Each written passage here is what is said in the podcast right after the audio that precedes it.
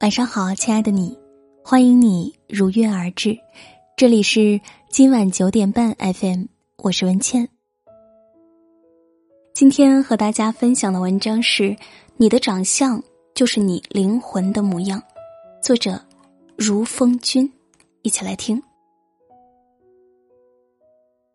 红楼梦》里曹公笔下的林黛玉是两弯似蹙非蹙笼烟眉。一双似喜非喜含情目，善良懦弱的迎春是肌肤微风温柔沉默；写精明强干的探春，则是俊眼修眉顾盼神飞。古人说：“相由心生。”一个人内心世界，往往反映在外貌气质上。以貌取人，并非是肤浅。而是一种人和人交往的准确直觉。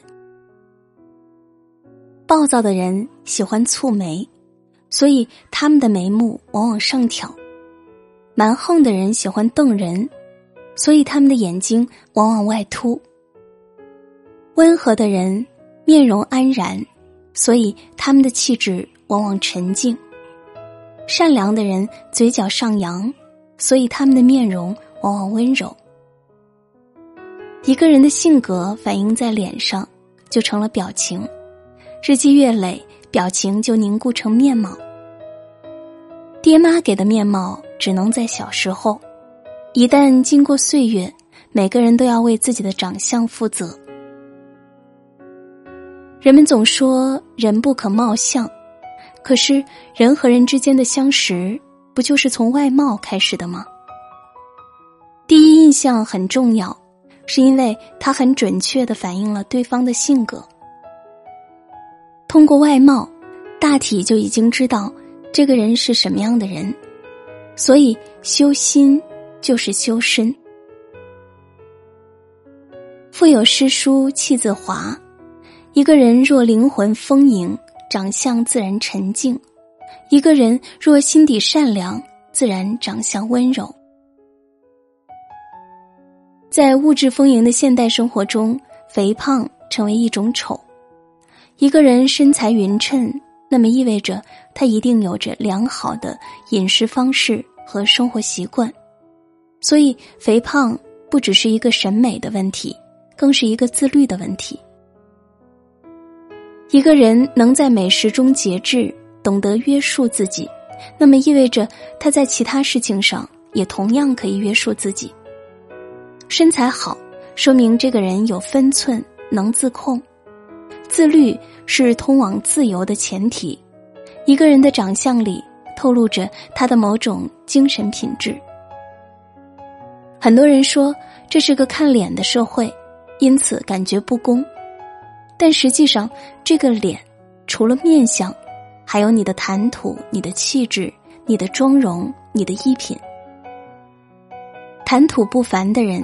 平时一定有更多的阅读，妆容精致的人一定有着更好的审美观，气质不俗的人内心一定别有洞天，仪容整洁的人一定生活规律，按时作息，身材匀称的人一定按时锻炼，饮食健康。好看的相貌需要天赋。但让人看着干净舒服的长相，只需要你的自律和爱护。我们每个人都要对自己的相貌负责。你的容貌正是你赋予生活的样子。有个画家想画佛与魔，他在寺庙里找到一个僧人，发现他打坐的时候气质清明安详。于是他邀请僧人成为自己的模特儿，并许诺了丰厚的报酬。画作完成后，画家一举成名，僧人也如愿拿到了重金谢礼。过了一段时间，画家想要找一个魔鬼的原型，但是找来找去都不满意。直到有一天，他去了监狱，见到了一个犯人，他很满意，于是着手作画。这时候，犯人失声痛哭，画家很奇怪，就问他为什么。犯人说：“上次你画佛的人是我，这次你画魔也是我。原来僧人拿到报酬之后，下山去花天酒地，金钱很快用完，但是欲望却越来越大，最终一步步沦陷下去。他偷盗、抢劫，无恶不作，最终锒铛入狱。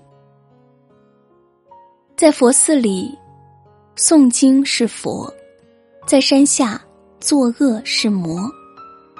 相由心生，一个人的相貌会随着心念的改变而改变。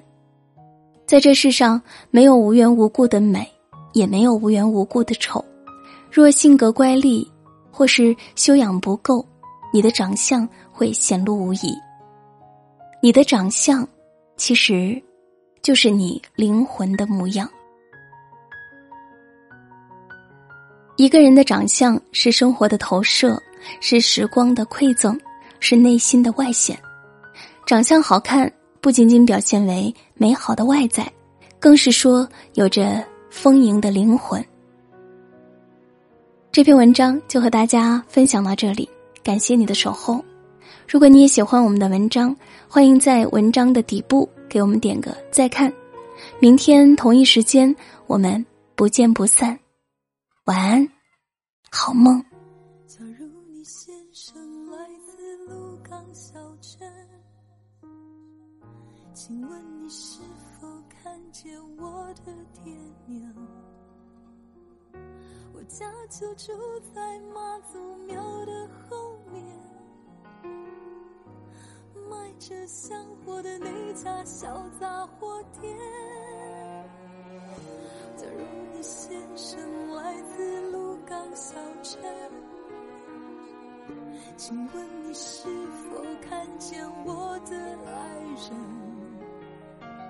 想当年我离家时他已十八，有一颗善良的心和一卷长发。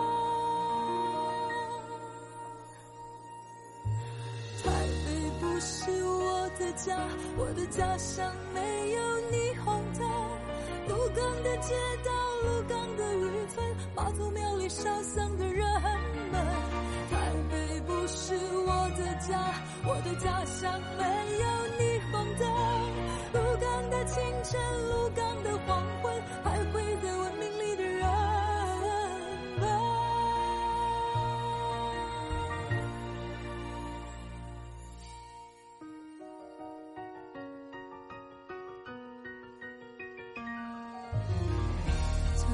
先生回到鹿港小镇请问你是否告诉我的爹娘台北不是我想象的黄金天堂故事里没有当初我的梦想在梦里我再度回到鹿港小镇。